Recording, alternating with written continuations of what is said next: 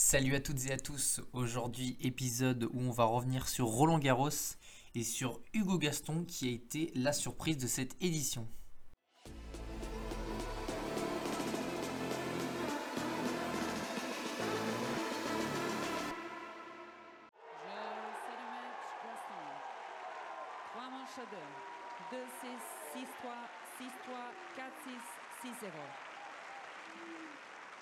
Il se qualifie pour la première fois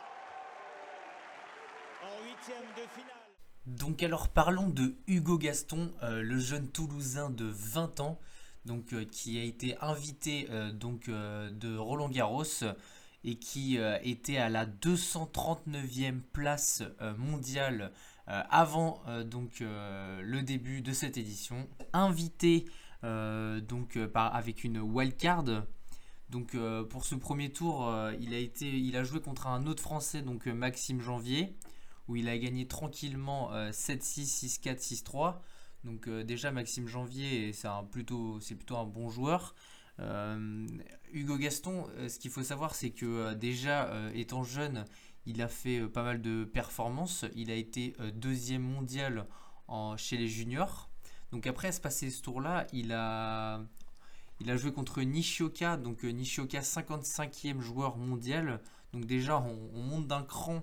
Euh, en même temps, Roland Garros, c'est un peu ça. Euh, il y a des grosses têtes directement. Et il va réussir à s'imposer difficilement. Non, il va, il va gagner en 4-7, 6-4, 7-6, 3-6, 6-2. Donc, donc vraiment déjà, on sent une progression et on sent un jeune qui a envie. Euh, on va le voir surtout ce match euh, face à Vavrinka, où euh, Vavrinka, franchement, ça va être un match titanesque. il va gagner ce match-là, mais vraiment sur le dur et normal contre un Stan Wawrinka qui a déjà remporté Roland Garros. Donc il va remporter donc sur le score de 2-6, 6-3, 6-3, 4-6, 6-0. Donc même mettre 6-0 à Vavrinka, il faut quand même le faire.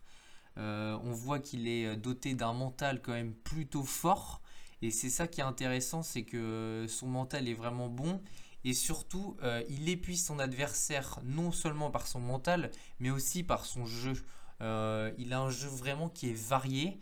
il peut faire, oh il peut faire faire des kilomètres à son adversaire pendant un match. Et c'est ça qui est intéressant. Et je pense que c'est ça qui, qui annonce une grande progression chez ce joueur-là c'est le fait euh, d'avoir un jeu varié euh, et, de toujours vouloir attaquer. Et ça, c'est important euh, quand, on, quand on voit les, joueurs, que ce soit bah, les top mondiaux comme Djokovic et tout, ils ont un bon mental et c'est ce qu'a Hugo Gaston. Et, vraiment un type de jeu assez particulier. C'est ce qui a bluffé beaucoup les personnes qui commentaient notamment. Et moi aussi, ça m'a bluffé de voir cette maturité de jeu chez Hugo Gaston. Après un match colossal de plus de 3h14, euh, Hugo Gaston est venu à bout euh, donc de Stanislas Wawrinka, donc classé 18e à l'ATP et ancien vainqueur de Roland Garros. Donc vraiment un gros gros match de sa part. On a vraiment vu qu'au niveau mental, il a mis à bout Stade Wawrinka qui savait plus quoi faire il avait tout essayé euh, et, le score en témoigne. Il a pris 6-0 au dernier set euh, Stanislas Wawrinka.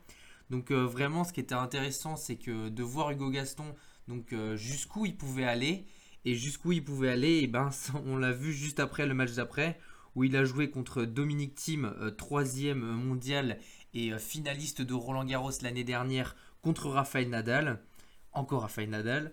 Et euh, oui, Dominique Thiem, donc un gros gros match aussi. On a cru qu'Hugo Gaston allait faire plier Dominique Thiem euh, sur, cette, euh, sur, ce match. Et, vraiment un gros match de sa part. Et vraiment là, on sent par contre que l'expérience de Dominique Thiem était là par rapport à Hugo Gaston. Donc on voyait bien que le fait de connaître plus la terre battue que Hugo Gaston et avoir aussi euh, cette expérience-là euh, permet de plier le match quand là vraiment on sent que c'est juste juste. On y a vraiment cru jusqu'au bout et après donc 3h36 donc on a eu euh, cette défaite, mais vraiment un gros Roland Garros de sa part. Et on attend vraiment l'année prochaine de voir, on espère qu'il sera là, de voir si justement il va réussir à refaire une, une performance et pourquoi pas aussi dans les tournois à venir. Je, c'est un match team. 3 manques 2, 6 4, 6 4, 5 7, 3 6, 6 3. Alors maintenant, est-ce que ça sera la relève du tennis français? Euh, Faudra pas trop s'avancer. Euh, je trouve que euh, en fait trop souvent en France quand euh, il y a quelqu'un qui, qui, surgit et qui fait une bonne performance. on l'a vu avec Quentin Alice qui a atteint les huitièmes de finale de Roland Garros à l'âge de 18 ans. Il a été l'un des successeurs, désignés des quatre mousquetaires. Et aujourd'hui, bah, il est deuxième mondial. Euh, il avait un énorme potentiel, mais malheureusement, il n'arrive pas à progresser plus euh, encore et à s'affirmer. Euh, on voit aussi des grosses déceptions. Antoine Wang l'année dernière qui a fini en 16e de finale, tout comme Corentin Moutet, qui ont tous les deux été éliminés au premier tour cette année à Roland Garros. les wildcards servent à quelque chose. c'est super de donner des wildcards à des jeunes parce qu'on les berce un peu trop et on les lance. On a du mal à les lancer. Et là, au moins, elle servait à quelque chose comme Hugo Gaston. Mais c'est vrai qu'il ne faudra pas trop s'avancer sur le fait qu'on se dise ça y est, c'est une révélation. On va attendre beaucoup de lui, c'est sûr. Il a fait une super performance. Il a fait des super performances. Mais maintenant, il faut qu'il voilà, digère, je pense, et qu'il s'affirme euh, petit à petit, mais qu'on lui laisse le temps. Voilà, merci d'avoir écouté ce podcast. Et on se dit à bientôt pour un prochain épisode. Ciao à plus